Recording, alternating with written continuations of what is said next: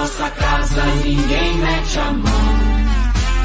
Pare, preste atenção. Na nossa casa ninguém mete a mão.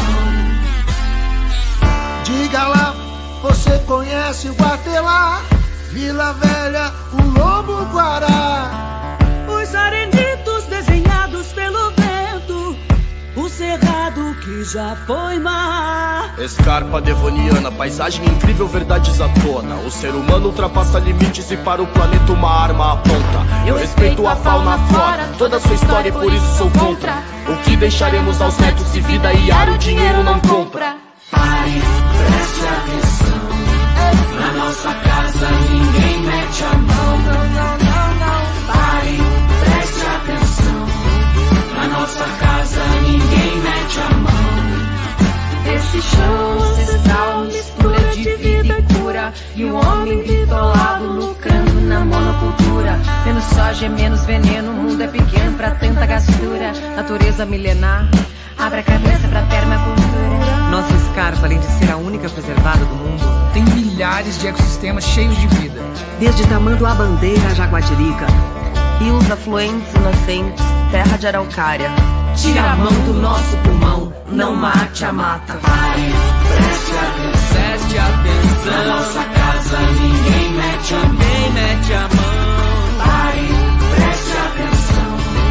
Na nossa casa ninguém mete a mão. Ninguém mete a mão. Menino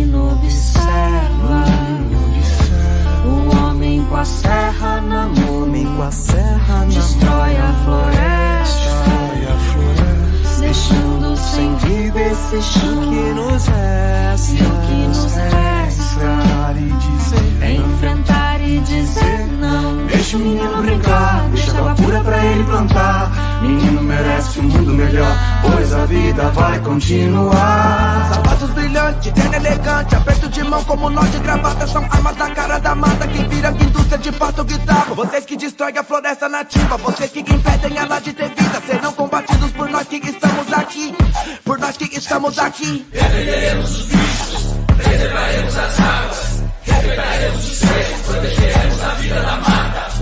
Na Amazônia as marcas ainda ecoam por Mariana. E no Paraná não passarão. Salve a escarpa devoniana! Pare, preste atenção. Eu só quero saber de uma coisa: reduzir o quê? Pare, preste atenção. Reduzir a mata? Pra quem?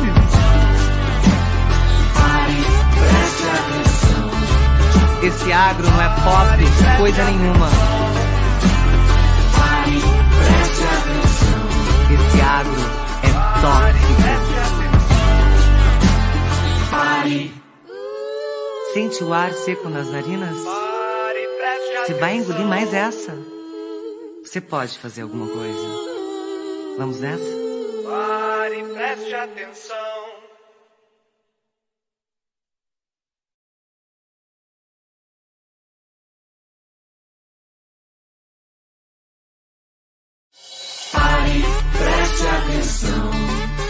nossa casa ninguém mete a mão. Pare, preste atenção. Na nossa casa ninguém mete a mão. Diga lá, você conhece o Guatelá? Vila Velha, o Lobo Guará.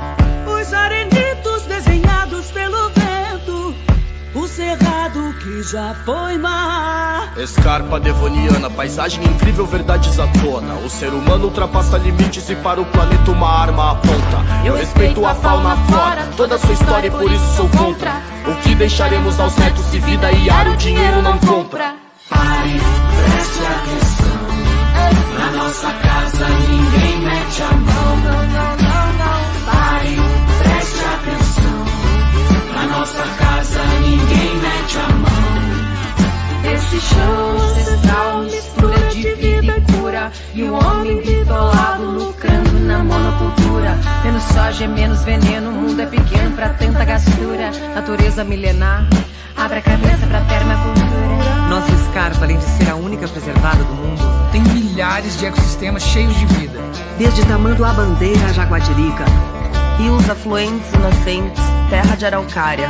Tira a mão do nosso pulmão, não mate a mata. Pare, preste atenção. Preste atenção. Na nossa casa ninguém mete a mão. Ninguém mete a mão. Pare, preste atenção. Na nossa casa ninguém mete a mão. Ninguém mete a mão. Menino observa Observa o homem com a serra na mão. homem com a serra na Destrói a mão. floresta, Destrói a floresta.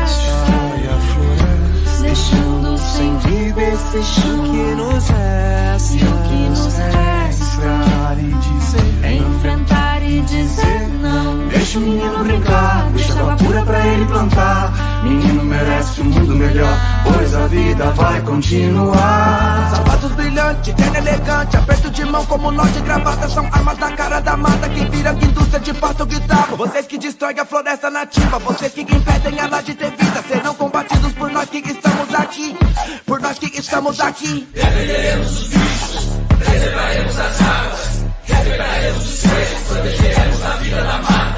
Na Amazônia as marcas ainda ecoam por Mariana. E no Paraná não passarão. Salve a escarpa devoniana. Pare, preste atenção. Eu só quero saber de uma coisa. Reduzir o quê? Pare, preste atenção. Reduzir a mata? Pra quem? Pare, preste atenção. Esse agro não é pop, coisa nenhuma. Atenção. Esse agro é tóxico. Pare, Sente o ar seco nas narinas? Você vai engolir mais essa? Você pode fazer alguma coisa. Vamos nessa? Pare, preste atenção.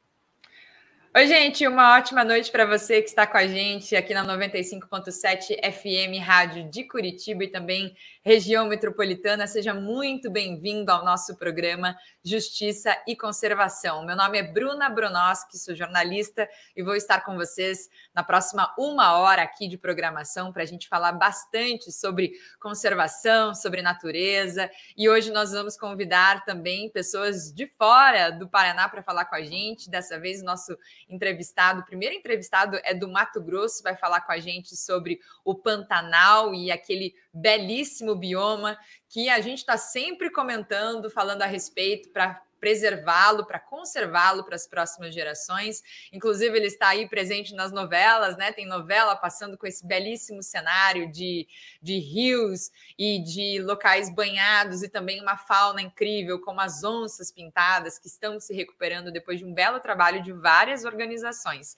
Então, hoje nós vamos falar com o pessoal do Mato Grosso a respeito desse turismo que ocorre lá, aproveitando que é sexta-feira, sextou aqui no programa Justiça e Conservação, e nós vamos tratar de outros assuntos também, já que é sexta-feira, tem frente fria chegando aí no friozinho, né, do fim de semana, pelo menos aqui no sul do país. Vamos falar sobre vinhos. Hoje tem uma convidada especial de uma vinícola aqui da nossa região, região dos Campos Gerais, pertinho de Curitiba, também região metropolitana de Campo Largo, vai contar para a gente a respeito do enoturismo, dos vinhos e como a gente pode apreciar um bom vinho aí da nossa região no fim de semana, nas temperaturas que baixam. E por fim, eu trago uma surpresa, uma surpresa muito positiva e é uma novidade aqui para o programa Justiça e Conservação. É a nossa nova apresentadora do programa Justiça e Conservação que pega o comando desse programa, o primeiro programa diário de rádio que fala sobre meio ambiente, as questões ambientais e ela assume o nosso programa a partir de segunda-feira. Eu fico aqui nos bastidores, a Sandra Guimarães vai sair um pouquinho da rádio, né? Saiu, a gente ficou com o coração apertado dela sair, porque é uma uma grande companheira aqui do jornalismo, também parceira do Observatório nos últimos anos, mas vai deixar a gente por um bom motivo. E a Maria Celeste Correia, jornalista conhecida aqui, tanto da região sul do, dos, dos, do Brasil, como em todo o país, em todo o território nacional, pelas suas obras, vai falar com a gente também. Mas sobre o currículo e a vida dela, eu falo daqui a pouco com ela própria, né? Vamos convidá-la. Fique aí com a gente no rádio, também aqui no YouTube do Observatório Justiça e Conservação e no Facebook, para falarmos sobre esses variados assuntos. Bem, já que estamos aqui, o nosso convidado já está pronto, já consigo visualizar ele aqui no nosso sistema do YouTube. O nome dele é Ailton Lara. O Ailton já está chegando para conversar com a gente. Quero te desejar as boas-vindas no nosso programa Justiça e Conservação. O Ailton não é novo no programa, a gente já o convidou. E, se, e quem volta é porque a gente gosta muito da companhia, viu, Ailton? Ailton é guia de turismo e também gestor ambiental no estado do Mato Grosso. Ele conhece bastante uma fauna que a gente gosta muito de falar, de comentar sobre, que é a onça pintada e várias outras, várias outras espécies né, de, de, fauna, de animais e de plantas daquele bioma único que é o Pantanal. Único não só no Brasil, mas único no mundo.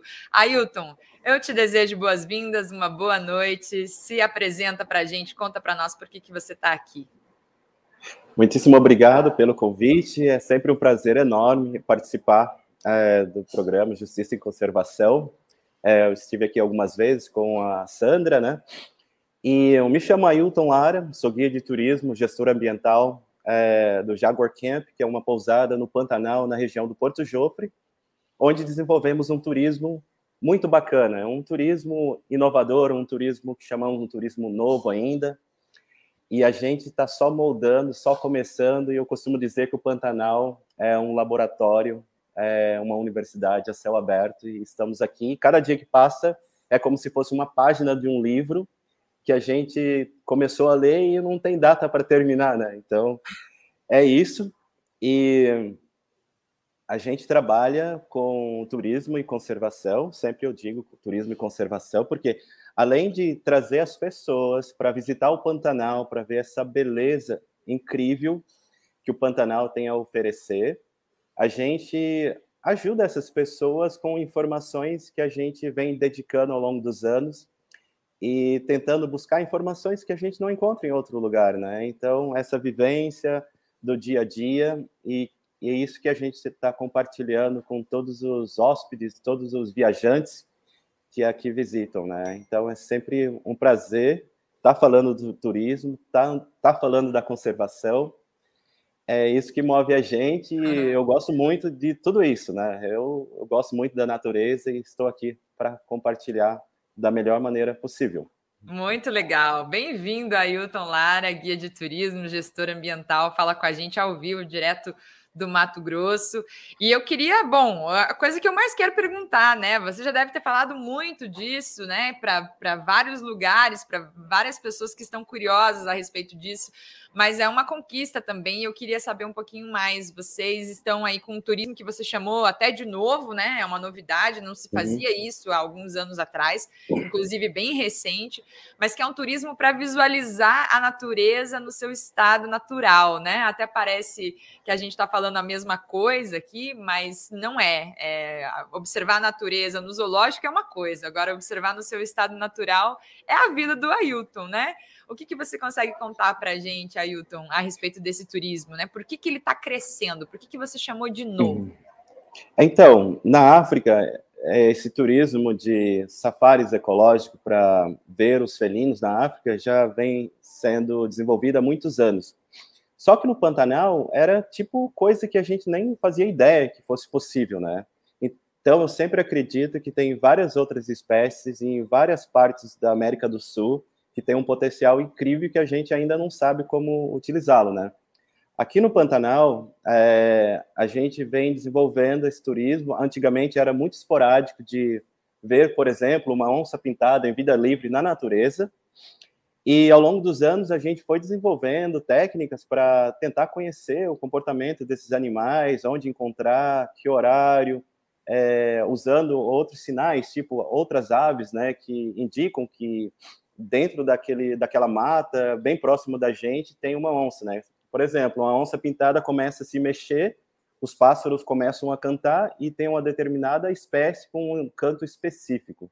Então a gente já sabe que ali tem onça, né? Então a gente vai tentando ouvir, vendo movimento na mata e esse turismo, é, eu digo sempre que é um turismo novo, porque a gente ainda está aprendendo, né? A gente começou a aprender e a gente está desenvolvendo uh, esse conhecimento.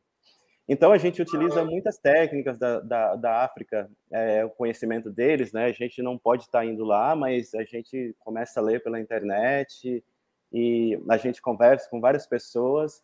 E esse turismo começou de verdade em 2000. Né? Em 2000 começou... 22 esse... anos já, então. Isso. Uhum. É, tipo, na África tem uns 50 ou mais anos, né? Aqui é, começou em 2000 e começou muito lentamente, mas em 2009 que realmente começamos a chamar de turismo de observação de onças pintadas. E daí para cá a gente vem vendo elas com mais frequência. E uhum. a gente guia turistas do, do Brasil e do mundo. E os brasileiros, depois da pandemia, começaram a descobrir o Pantanal. Então, o Pantanal é, foi descoberto pelos brasileiros agora, né? E com a novela Pantanal, agora isso tem potencializado. Os brasileiros descobriram o tesouro que tem, então. Exatamente. Brasileiros iam gastavam muito dinheiro para ir tão longe, né? Agora não precisa. Em vez de fazer um, um turismo é, por um outro continente, aqui no Pantanal, bem pertinho, no quintal de casa, tem essa preciosidade que é a onça pintada. Além do turismo, é, a gente trabalha com educação ambiental, a gente vem trabalhando num projeto de uma escola da rede pública, de uma cidade próxima aqui do Porto Jofre. Quando eu digo próxima, assim, 145 quilômetros, né? A gente está numa é diferente a referência. E a gente vem desenvolvendo esse, esse turismo, mas a gente vem trazendo os professores da escola, os alunos, é, para conhecer o Pantanal. Muitas vezes esses professores moram perto do Pantanal, mas nunca tinha visitado. Então a gente possibilitou, a gente organizou é, van para tra trazendo eles, trazendo os alunos sem custo algum, é, totalmente gratuito para eles, fazer o passeio de bar, que é um turismo muito caro aqui, né? Então, por conta da pousada, para a gente não fica tão caro, porque a gente utiliza as nossas ferramentas e o, e as coisas que a gente tem possibilitando para que essa nova geração possa cuidar do Pantanal. Né? Então, a gente está é, mostrando esse Pantanal, essa beleza, fazendo que, que as pessoas amem isso aqui né, para poder conservar. Você só conserva, só preserva coisas que você conhece, que você ama. Né? Tipo, contar a história, da história natural da onça pintada, que ela tem uma gestação num período de três meses, ou 90 dias a 111 dias, contar a história toda dela, desde o filhotinho Sim, pequeno até ele chegar na fase adulta. Então, Olha, a gente está vendo as imagens aí. Essas crianças é, começam a associar a onça com, com vida, né? Vida tipo vida do ser humano. Então, aí já deixa aquela ideia de tentar matar uma onça pintada, né? O turismo é, beneficia absurda, muito né?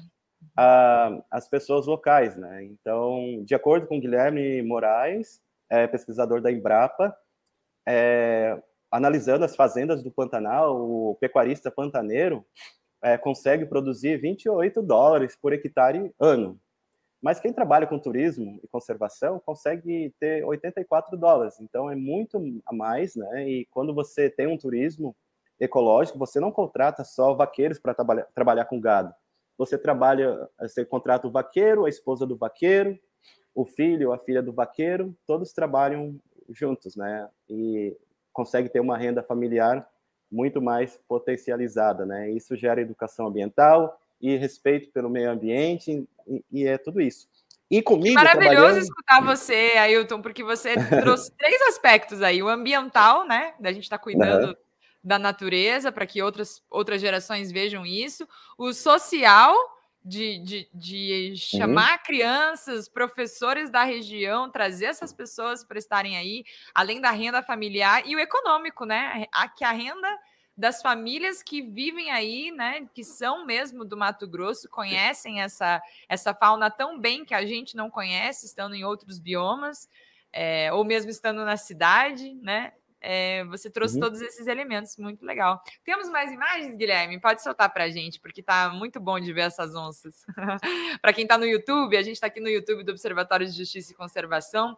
Dá para ter o gostinho de não só escutar o Ailton, como ver as imagens dele. Que imagem que é essa, Ailton? Descreve para a gente. Essa é uma onça pintada que foi resgatada no período do- dos incêndios florestais do Pantanal em 2020, mas ela foi tratada da pata queimada no Instituto Nex, em Curumbá de Goiás, e ela foi reintroduzida na natureza, foi solta aqui, né? Eu estava esse dia da soltura. Essa onça se chama Ousado, é a onça mais famosa do Brasil, né? Passou em vários jornais, e ela está muito bem, é, se recuperou das patas e está com colar de monitoramento, né? E foi muito chocante, né, ver essa essa onça sendo resgatada e depois solta, né? Então foi emocionante ver ela voltar para a natureza e, e foi muito bacana. E É, ela até em- dá uma cambaleada ali depois de sair da caixa, né? isso, É, imagino Falando- que tenha ficado bastante tempo, né? Uhum. na- uhum, sobre Falando de turismo e conservação, ainda tem um tópico para me mencionar, que é, além de a gente trabalhar com as escolas, a gente faz pesquisa aqui também. A gente tem um programinha no celular com várias respostas, um programa ODK. É, o Gustavo Gaspari, o biólogo que trabalha com a gente aqui no Aqui com a gente, mandou Eu parabéns. acho que live. ele está ele tá assistindo aqui também, eu acho. E, ah, ó, ele está aí. Tá sim. mandou. Então, o Gustavo é um biólogo com muita experiência, então eh, a gente conversou com ele e ele está trabalhando com a gente no monitoramento de onças pintadas e usando as técnicas da biologia para a gente desenvolver conhecimento. E esse sistema que eu estava falando, o ODK, é um programinha no celular que tem várias perguntas e quando a gente avista uma onça, a gente começa a coletar dados. Então a gente tem uma lacuna, tem várias ticagens que a gente acaba coletando de comportamento da onça, se está com filhote, se está caminhando, se está bocejando, se ela defecou, se urinou, se esturrou. Então a gente coleta todos esses dados offline. Quando chega na pousada à noite, pela tarde, a gente envia para uma, uma tabela do Excel que fica em nuvem. Então, ao longo de todas as saídas de barco, a gente não está só fazendo passeio de barco, a gente está fazendo pesquisa. Para quê? Para a gente obter respostas, para a gente é, passar para os professores e para os alunos. E além de ajudar essa escola, a gente lançou um formulário para mensurar e de, de, tipo dimensionar o conhecimento desses alunos para ver se ao longo dos anos e a gente não está monitorando somente onças, né? Estamos monitorando essas crianças para ver o desenvolvimento delas. Porque se eles não estiverem aprendendo, alguma coisa está errada e a gente vai corrigir, porque a gente não quer perder tempo aqui, né? A gente quer fazer um turismo de conservação e educação ambiental que realmente funcione. E aí a gente fica mais feliz, né? Quando tudo está funcionando. E é sempre um Você- prazer estar é, tá falando aqui com você e grato por me convidar. Ah, e a gente que fica grato, inclusive, vou ter que abrir aqui para os nossos ouvintes da 95.7 FM, do YouTube, que o Ailton tá com sintomas de gripe, né, Ailton? A gente espera que, Exato. que você se recupere, que não seja nada grave, né? Não vai ser nada grave. E a gente te agradece o seu empenho, porque sabemos do primeiro dia de sintomas de gripe, a energia já vai lá embaixo, né? É, mas eu acredito que você está aí no meio das onças, uma energia diferente, deve comer bem, né? Comer muito, é, se alimentar de, de muita coisa saudável e já recupera essa imunidade aí, já para É, e- super bom. E também eu tô com essa gripe, acho que eu vou tentar encontrar o Velho do Rio. Eu tô muito noveleiro agora também. Estou assistindo a novela Pantanal e perguntar pro Velho do Rio o melhor, o melhor remédio aí para gripe, né? Para sarar logo, para poder trabalhar. para poder trabalhar.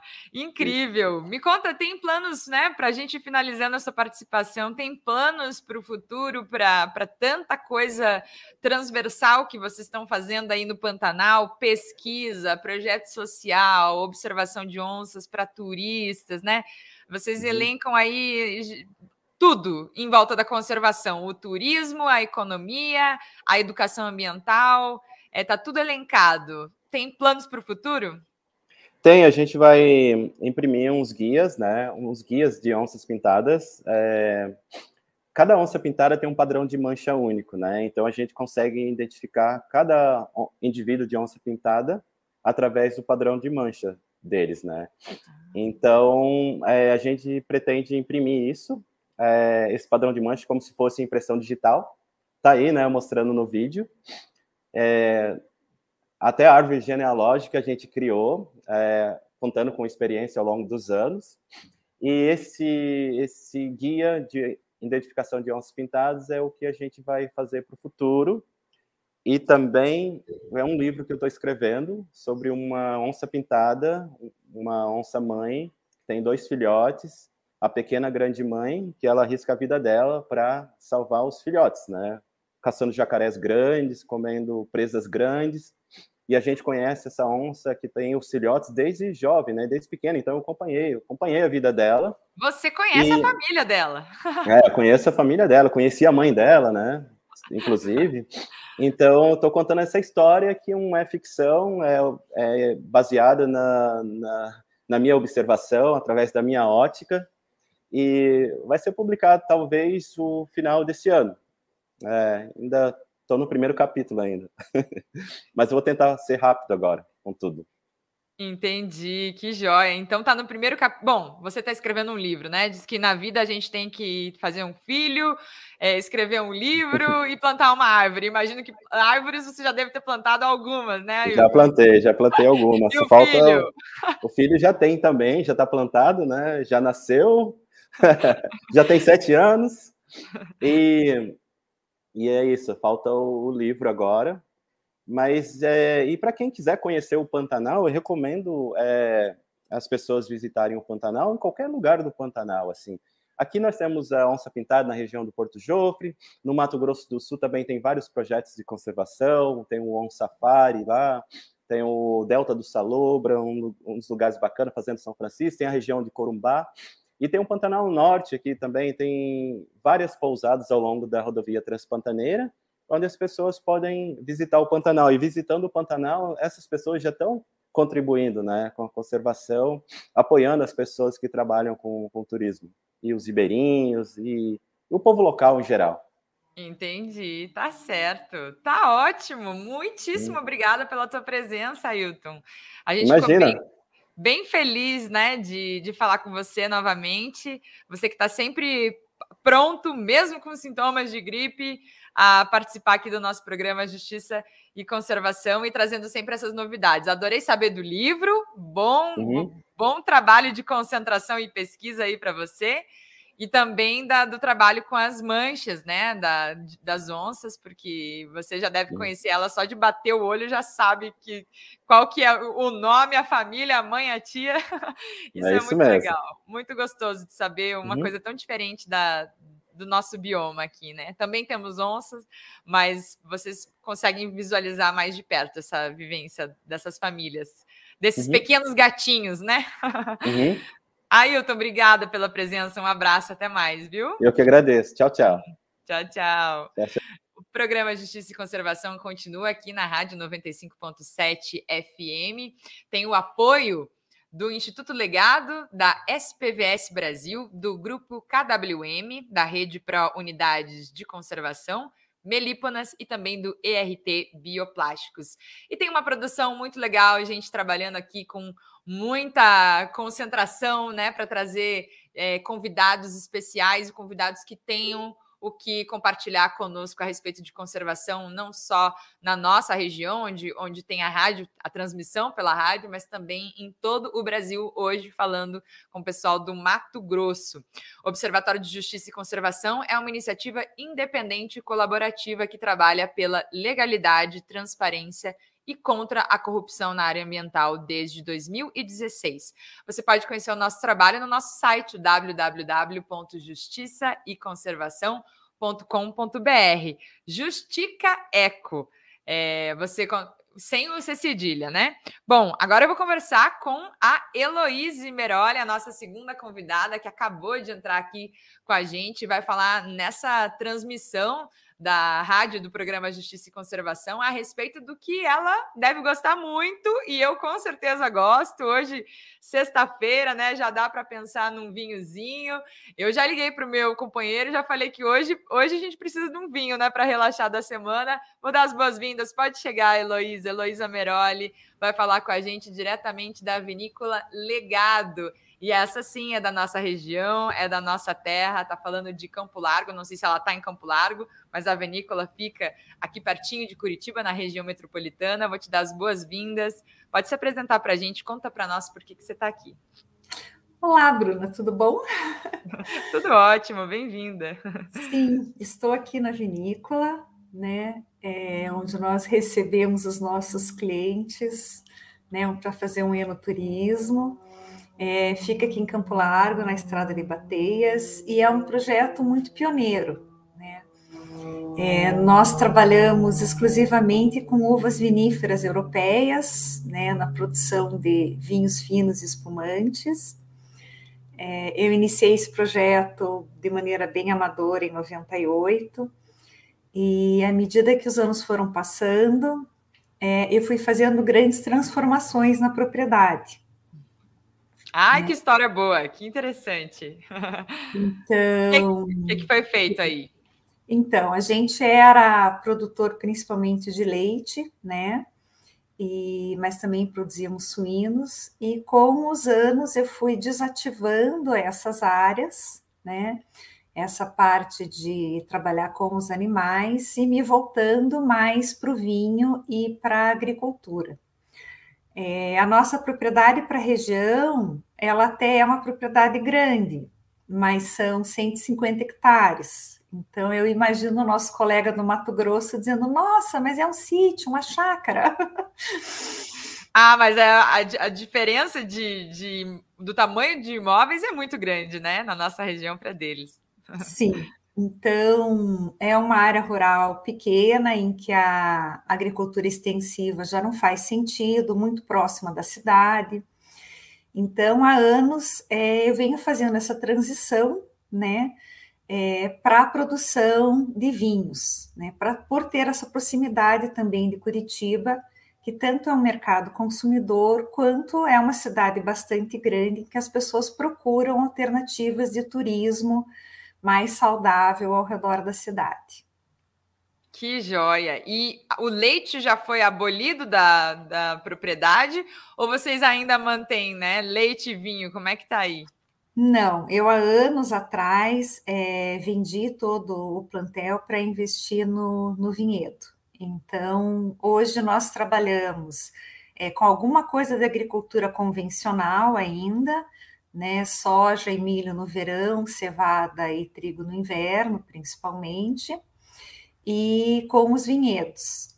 E estamos fazendo um trabalho com um módulo experimental em sistema agroflorestal também. Ah, também tem o sistema agroflorestal, e aí não tem só. Qual que é a espécie? Como que fala a que você planta aí? Que não é nem a do uva, Brasil, é europeia.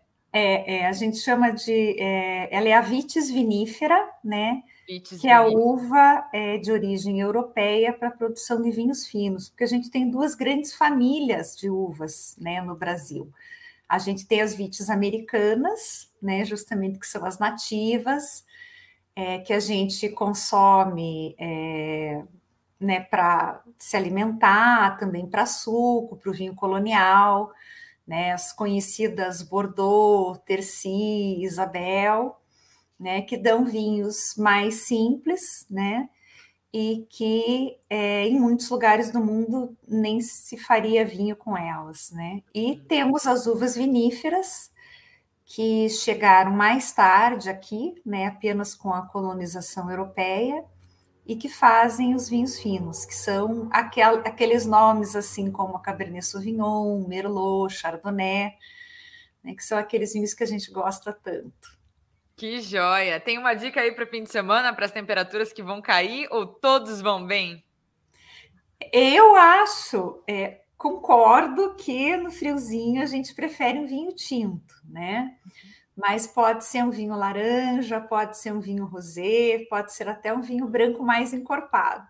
Depende muito da tua temperatura dentro de casa, do que você vai comer, do teu estado de espírito. Uhum. Bom, isso é muito legal, gente. A gente está conversando com a Heloíse Meroli, né, da, da vinícola Legado, em, em, Campo Largo, porque não é só a produção de vinhos que ela faz, ela faz um enoturismo, né? É, um lugar preparado para receber as pessoas e, e para dar essas dicas que a gente está pedindo aqui no rádio, né? Na 95.7 FM, no YouTube. Bom, não vai ser difícil dar uma dica com sem todas as outras, as outras informações, a temperatura da casa, do dia, é, o, o, prato gastronômico da, né, da noite ou da, do almoço. Mas eu queria que você contasse um pouquinho para a gente desse trabalho de enoturismo, né? Conta para as pessoas o que, que é o enoturismo, a definição né, dessa, desse termo e como vocês trabalham isso na Vinícola Legado. Quem sabe aí uma pedida para o fim de semana, né? Ah, com certeza, ainda mais que o fim de semana promete ser de sol, né? Hoje já teve um pôr do sol maravilhoso. Então, realmente é uma boa pedida. Mas o enoturismo, ele é o turismo associado às, às propriedades que produzem vinho, né? Porque eno vem é, realmente da, da uva, né? Do vinho, né? Tanto que a gente tem lá enologia, enófilo, né? Tudo ligado ao eno e ao turismo, que é o turismo que a gente curte fazer. E o enoturismo, ele é muito importante para as vinícolas, porque a maior parte das vinícolas, é, não só brasileiras, mas em todo o mundo, elas começam como negócios familiares. É, muitas delas são é, empresas pequenas. E com isso, a gente é, tem dificuldade de colocar os nossos produtos no mercado. E você sabe bem que quanto mais atravessadores a gente tem no caminho, menos o produtor recebe, né? Então, para viabilizar a atividade vinícola, a maior parte das vinícolas pequenas depende do enoturismo. Eu acho que é uma maneira que a vinícola ganha e o cliente também, porque ele tem oportunidade de conhecer de perto aquilo que ele está consumindo, é, sempre aprender alguma coisa, tem o contato com a natureza, que é uma delícia, né? Então, eu acho que é o tipo do turismo que agrega muito para para todos, né? Mesmo para quem não entende nada de vinho, até aquele mais conhecedor, eu acho que todos aproveitam. Que joia! A gente viu aí, para quem nos acompanha no YouTube do Observatório de Justiça e Conservação, se inscreve, inclusive, se inscreve no nosso canal para a gente conseguir, para nos apoiar e para a gente continuar falando de, de turismo, né, e de meio ambiente junto.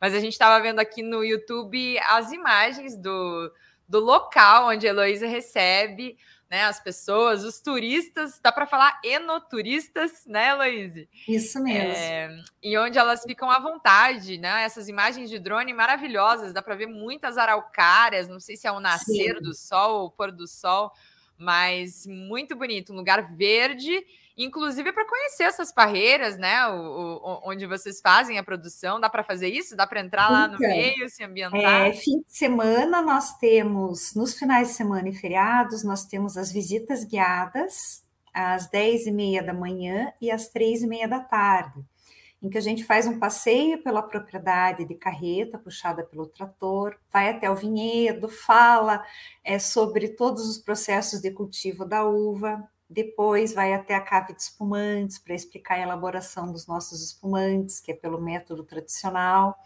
e finaliza com uma degustação de três vinhos da linha Sapienza, né? um branco, um rosé e um tinto, para ter uma amostra do que a gente produz aqui. Que né? delícia!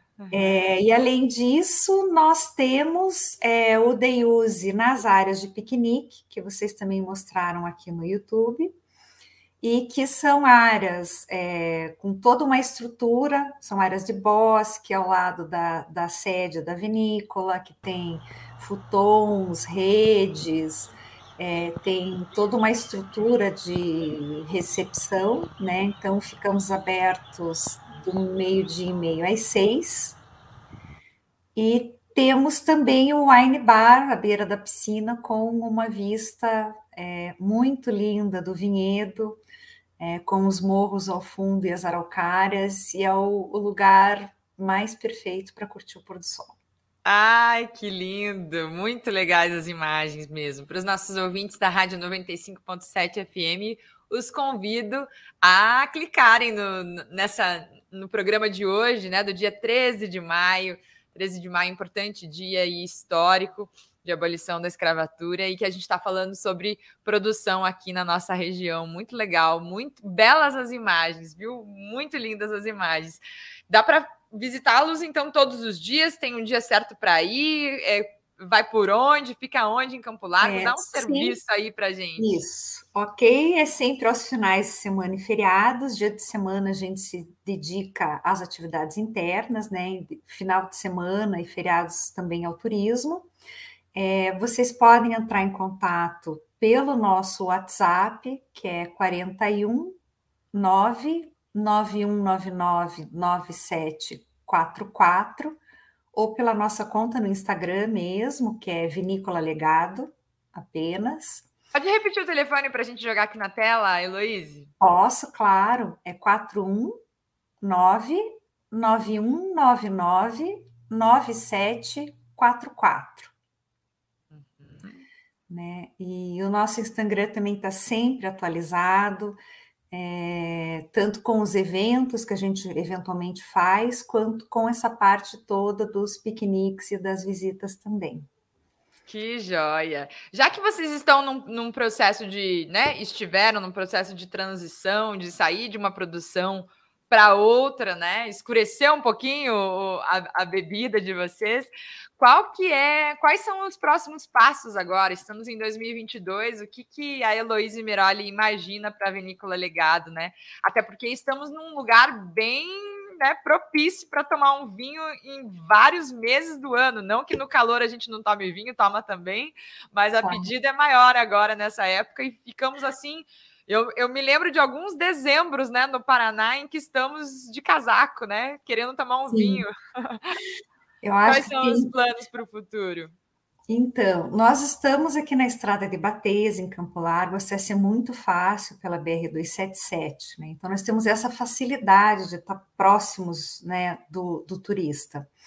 E os nossos planos são de aprimorar é, tanto os nossos serviços quanto os nossos produtos, porque hoje nós já temos um vinhedo maduro, nós já temos né, muitos anos de experiência, então a gente quer se especializar cada vez mais para entregar um produto cada vez melhor, é, mais único, né, mais especial para os nossos clientes e também ir ampliando as nossas opções de receptivo de turismo. Né? É, você sabe que hoje é um dos grandes gargalos na parte de serviço é realmente é, pessoal é, com formação e com disponibilidade para trabalhar. Porque eu digo, fim de semana todo mundo quer passear e esquece que quando você vai passear, você vai ser servido por alguém. Né? Alguém está ali trabalhando para você estar tá passeando no fim de semana. E cada vez é mais difícil você ter alguém ali trabalhando no fim de semana. Então, eu acho que hoje é a maior dificuldade que a gente tem realmente de expandir é essa, essa parte dos hábitos de vida mesmo. Mas é, nós temos alguns planos da parte de gastronomia, é, futuramente, eventualmente, de ter uma pousada, enfim, tem bastante coisa pela frente. Sucesso, então. Um brinde à Vinícola Legado, né? Não temos taça para brindar nesse momento, quem sabe mais tarde, mas eu desejo muito sucesso para o negócio de vocês, né? E que prospere, que prospere bastante, que a gente veja bastante do, do vinho legado por aí, né? É, chegando cada vez mais a mais pessoas. Obrigada, viu, Heloíse, pela Obrigada sua presença. Obrigada a você, Bruno. Uhum. Obrigada. Até mais. Um abraço, tchau, tchau. O Nicola Legado falou aí com a gente na, no programa Justiça e Conservação. Nas sextas-feiras, sempre tentamos trazer uma dica de fim de semana, né, de turismo, e que seja aliado de alguma forma a, ao nosso tema é, mais caro, que é o meio ambiente. Na Vinícola Legado, você consegue tomar um vinho e apreciar. É, algumas é, um, exemplares de araucária e também uma, uma vegetação verde de Mata Atlântica aqui na nossa região, pertinho de Curitiba, ali em Bateias e Campo Largo. Dá uma passadinha lá para conhecer. Bom, a gente chega para o nosso terceiro bloco aqui do programa Justiça e Conservação. Eu queria te convidar para nos seguir nas nossas redes sociais. Aproveita e dá uma clicada no seu celular. No Instagram estamos como Justica Eco, de justiça, mas sem ser cedilha. Justica Eco nos encontra por lá e fica sabendo o que vamos mostrar aqui no, no programa diário, das 6 às 7 da tarde, né? A partir das 6 horas da tarde, horário de Brasília, de segunda a sexta-feira, tem programa Justiça e Conservação com várias colunas ao longo da semana, né? Segunda, terça, quarta, todos os dias são diferentes, mas sempre trazendo informação de qualidade para você e que tem a ver com a, o nosso tema caro, que é a conservação do patrimônio natural falando em programa Justiça e Conservação, depois de algum tempo sob o comando da jornalista competentíssima e querida, nossa querida colega Sandra Guimarães. Sandra vai para outra temporada, né? Vai mudar um pouquinho de cenário, sair um pouquinho do rádio nesse momento, aqui no Observatório de Justiça e Conservação. Mas, como a gente preza muito por esse programa, não podíamos deixar de convidar alguém tão competente quanto a Sandra e com uma carreira muito sólida na comunicação e também nas questões ambientais. Eu convido agora para ficar do meu lado e para assumir, né, passando o bastão, de, de vez agora, para segunda-feira estar com a gente, Maria Celeste Correia. Maria Celeste, ela está aqui com a gente no prédio, no centro de Curitiba, no Observatório de Justiça e Conservação. A convidamos para fazer essa passagem de bastão e queremos conhecê-la um pouquinho mais, né? Por que, que ela aceitou esse convite do OJC para estar à frente do programa e trazer nomes e muitas entrevistas interessantes e necessárias para a gente falar de conservação. Não é à toa que o nome da Maria Celeste foi cotado e, e que ela aceitou, né? Porque a bagagem não é pequena, né, Maria Celeste? Bem-vinda, boa noite. Conta para a gente um pouco dessa história. Boa noite, Bruna. Boa noite a todos, todos os ouvintes da rádio. E eu gostaria de, em primeiro lugar, agradecer agradecer a oportunidade de estar aqui, a oportunidade de começar essa nova etapa da minha vida, fazendo a única coisa que, como jornalista, eu ainda não tinha feito, que é exatamente comandar um programa de rádio.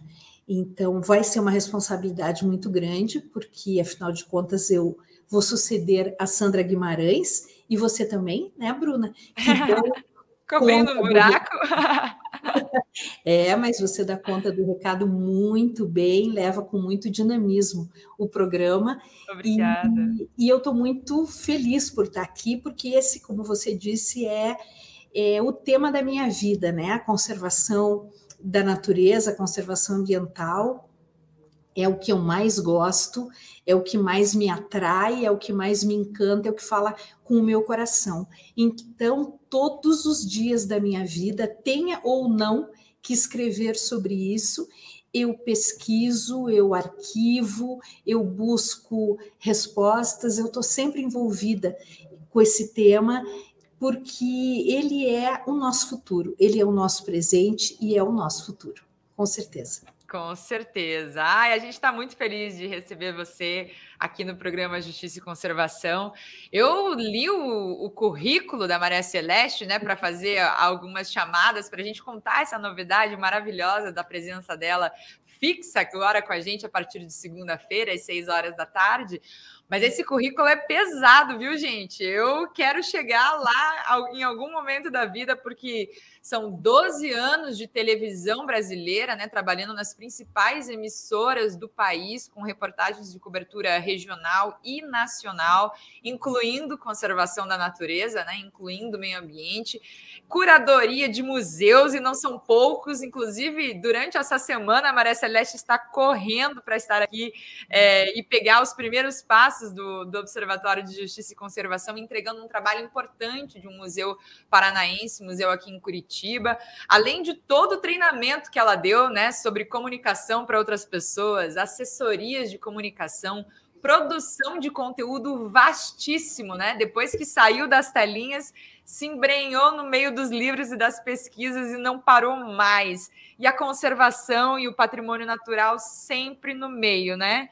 O formato do jornalismo na sua vida mudou, né, Maria Celeste? Mas o tema não muda nunca. Você até passeia por outros lugares, até porque tem uma cabeça, né, com uma memória muito boa, tá, tá sempre chegando aqui no observatório contando história, com, né, com, com profundidade, mas o tema ela nunca abandonou. E por que isso? Como você descobriu? Por que se encantou pelo jornalismo ambiental, Maria Celeste?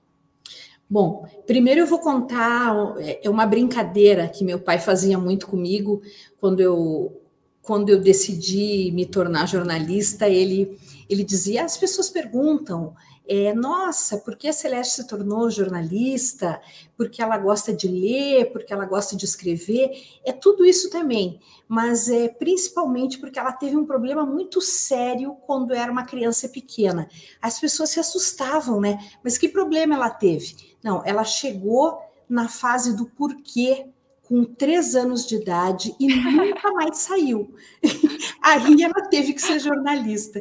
E eu acho que foi a melhor definição que, que podiam ter feito a meu respeito, porque eu estou sempre perguntando por quê, por quê, por quê, né? Buscando respostas.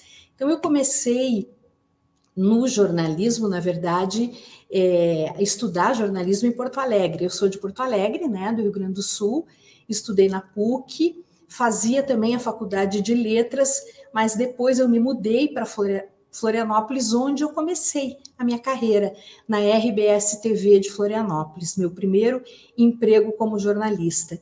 E então aí tranquei a faculdade de letras por um tempo e depois eu abri mão, porque afinal de contas eu estava tomando uma vaga que podia ser de outra pessoa, né? Então eu fiquei cinco anos na RBS TV, é, naquele período, abriu o Diário Catarinense, que foi o primeiro jornal informatizado do Brasil, 100% informatizado. A gente Olha pensa que experiência. Nisso, é, a gente pensa nisso hoje e, e não consegue imaginar a nossa vida sem ser informatizada, mas era diferente. Poucas décadas atrás era bem diferente. Então foi uma super experiência para todos nós jornalistas e lá naquele período eu era muito jovenzinha ainda, mas com muitos porquês e com muita coragem eu acabei trabalhando eu coordenava a editoria de política do jornal. E, e, e, fiquei lá um ano e depois resolvi ficar só na televisão porque começaram a surgir pautas nacionais eu acabei sendo escolhida que a RBS TV é afiliada à Rede Globo, e eu acabei sendo escolhida pela rede para ser a repórter de Santa Catarina é, para a rede. Então eu tive que fazer essa opção. Isso significa, gente, que só ela entrava para as matérias que tinham alcance nacional, né? Jornal Nacional, Jornal Hoje.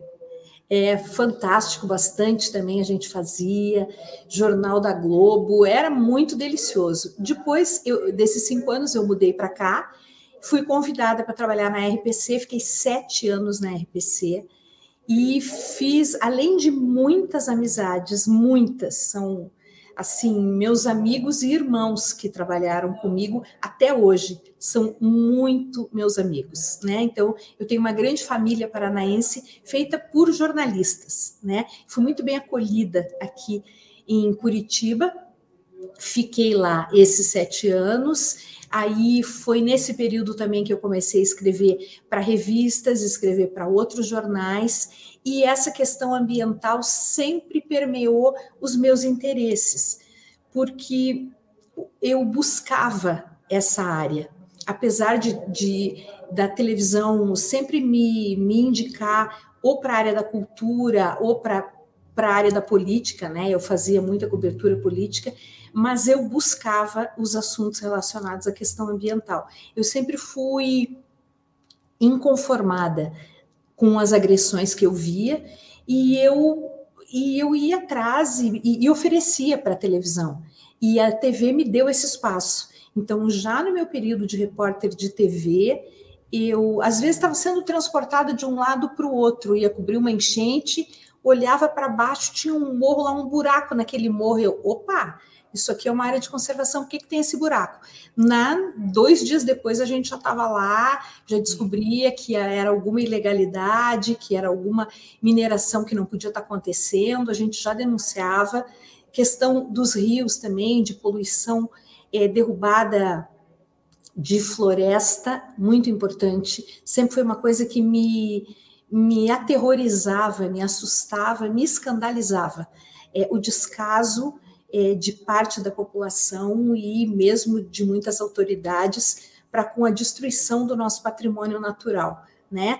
Às vezes a pessoa olha de cima e vê, ah, é verde, é verde, mas ou é monocultura ou então é uma floresta muito esvaziada da sua riqueza, da sua riqueza genética. E a gente precisa de boas matrizes genéticas para que as florestas possam continuar como nós, enquanto seres humanos, precisamos de pessoas saudáveis para continuar nossa espécie, nós também precisamos de árvores e de animais saudáveis. E para isso, nós temos que ter uma boa representatividade em termos de indivíduos, em termos de áreas.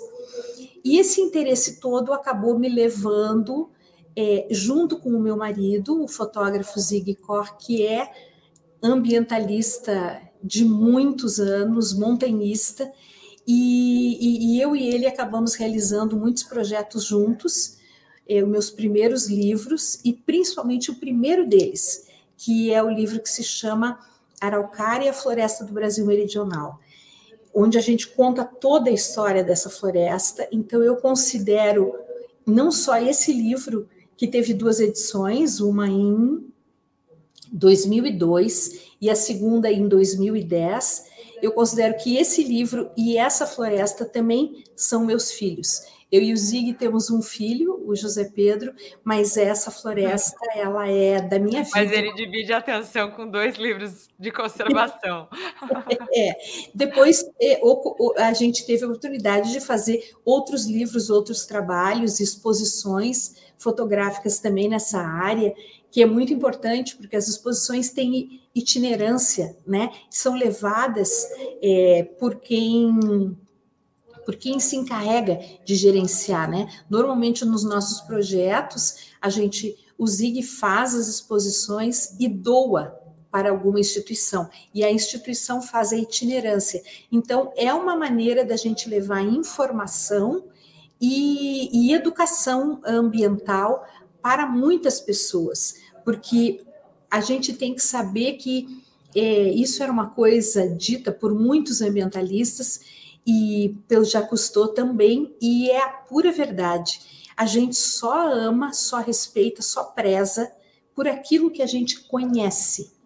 E então nós temos que levar essa informação, esse conteúdo, é, todas as, as curiosidades, o valor o valor intrínseco de uma floresta em pé, de todas as espécies, da conservação marinha, da conservação dos rios, como a gente obtém a nossa água, isso tudo a gente tem que levar para as pessoas, para que elas possam fazer opção, né? E, e por isso que eu penso que estar aqui a partir de agora no conservatório todos os dias, segunda a sexta, com as pessoas, é, trazendo esses assuntos, é uma maneira de continuar a minha missão, que eu considero minha missão com de certeza. vida. Né? Num novo formato, no rádio, né? Exatamente. no rádio e nas redes sociais. Olha, é. umas boas-vindas aqui é, do responsável pelo seu convite, Jean Guimarães, diretor executivo do Observatório de Justiça e Conservação disse bem-vinda, Celeste, né? Com várias exclamações para que você seja muito bem-vinda mesmo e que seja muito próspero o programa Justiça e Conservação aqui no rádio, na 95.7 FM, no YouTube, no Facebook, né? nas redes onde estamos presentes com a OJC, para que você seja a energia que vai trazer novos nomes, né? É, ciência é, projetos, organizações, pessoas que dedicam suas vidas e, e seu dia a dia é, para fazer o bem né, para o meio ambiente, para a nossa sociedade, para o nosso lar, porque moramos nele, somos, somos o meio ambiente, né? Bom, eu queria aproveitar para perguntar para você, Maria Celeste, já sabendo agora do seu currículo, né, já sabendo do, da, da, sua, da sua trajetória, que não dá para resumir em meia hora de entrevista, jamais, mas já, já deu para ter uma ideia. Queria saber o que é que você pensa, né? É, tanto desse programa, dessa transmissão que se faz diariamente, e nós sabemos que é o primeiro programa de rádio com essa temática ambiental no país, né, diário no país, e sabemos que existe um, um pioneirismo aí, mas também uma importância é, que não dá para estimar, porque estamos colocando em pauta todos os dias um assunto que até pouco tempo não entrava nem nas editorias de jornal, né? A gente tinha lá política, esporte, economia, e meio ambiente nem se falava. E de uns anos para cá estamos falando e agora estamos no rádio. O que, que, você vê disso, né? Eu queria saber teus planos para o pro programa e também a, a, sua percepção dele, né? Do nosso primeiro programa diário de rádio da temática ambiental no Brasil. Bom, eu, eu fico muito feliz de poder participar desse projeto. Quero agradecer, também mandar um abraço aqui ao vivo para o Gien, que está nos ouvindo e que acabou de me cumprimentar e nós nos conhecemos já há tantos anos e, e já realizamos vários trabalhos juntos. Tenho muita admiração pelo Gien e por essa tenacidade que ele tem, é, como ele investe com vontade, com, com garra, de todas as maneiras que ele pode para trazer esse assunto é, sempre para a pauta de discussões da nossa sociedade.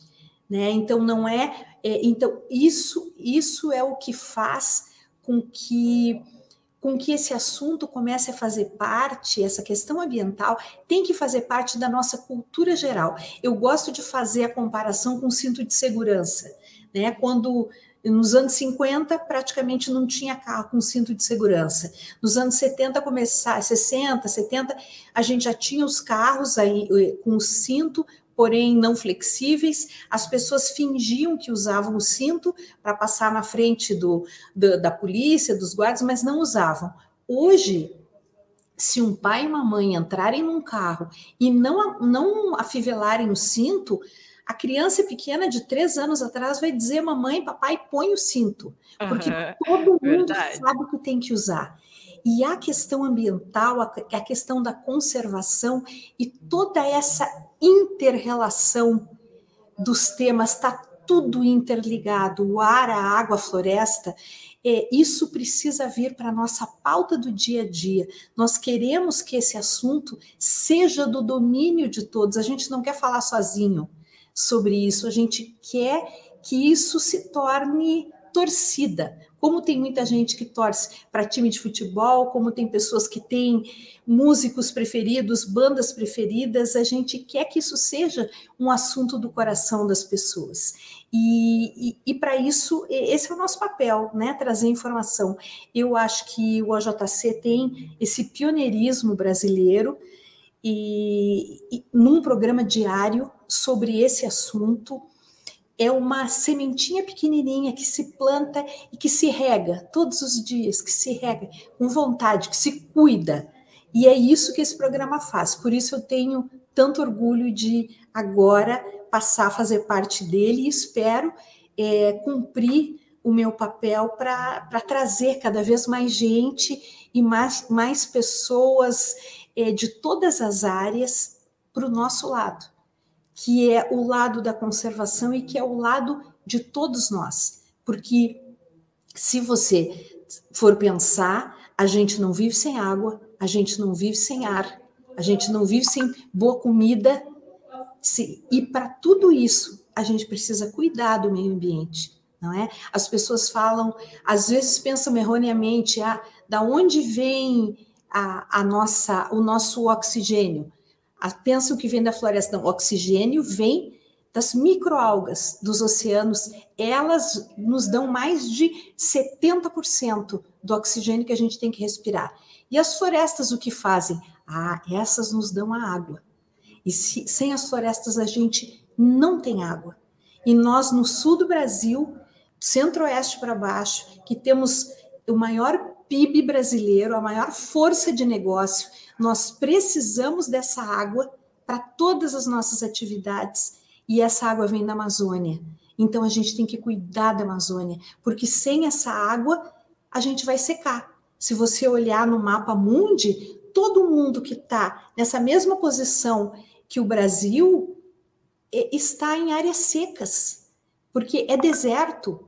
Só, só aqui nós temos floresta e água, por quê? Por causa da Amazônia. Então a gente tem que cuidar da Amazônia e tem que cuidar de tudo, do lixo, do plástico, da destinação do plástico, é, de plantar mais, de ter diversidade dos animais que nos ajudam a cuidar da floresta todos os dias, cada um com seu pequeno papel. Então é isso tudo, é esse mundo que a gente precisa trazer e traz aqui por esse canal de, de rádio, e é isso que eu quero fazer. Eu quero hum. compartilhar essas histórias com as pessoas e fazer com que elas se apaixonem por esse tema, como nós, né, Bruna? Eu, você. Nós estamos apaixonadas, né?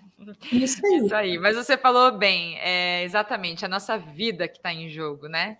É a água que bebemos, o alimento que comemos, é o ar que respiramos, a chuva, o sol, é, nossas as temperaturas amenas para que a gente consiga ter né, conforto aqui na Terra, na superfície da Terra. Então, é tudo isso. Bem, 18 horas e 58 minutos. Eu vou deixar você sem nos dar tchau, porque afinal de contas você não vai dar tchau, né? Você está dando oi, está dando olá, está chegando. Então, a gente passa a palavra para você definitivamente, bastão passado na segunda-feira, gente, a partir das 6 horas da tarde. A companhia é, do, do, Observatório de Justiça e Conservação é aquela de todo o Brasil, né? Essa semana, Minas Gerais, Mato Grosso, São Paulo, gente do Paraná, Rio Grande do Sul, Santa Catarina. Foi uma, foi uma semana de, de rodar esse Brasil. E a gente espera que a partir da próxima semana, além dessas companhias, a Maria Celeste também seja companhia fixa aqui no programa Justiça e Conservação. Bem, eu fico por aqui. Meu nome é Bruna Bronoski. Muitíssimo obrigada pela companhia da semana toda, né? Você que acompanhou a gente pela 95.7 FM e o YouTube do Observatório de Justiça e Conservação. Um abraço, até mais.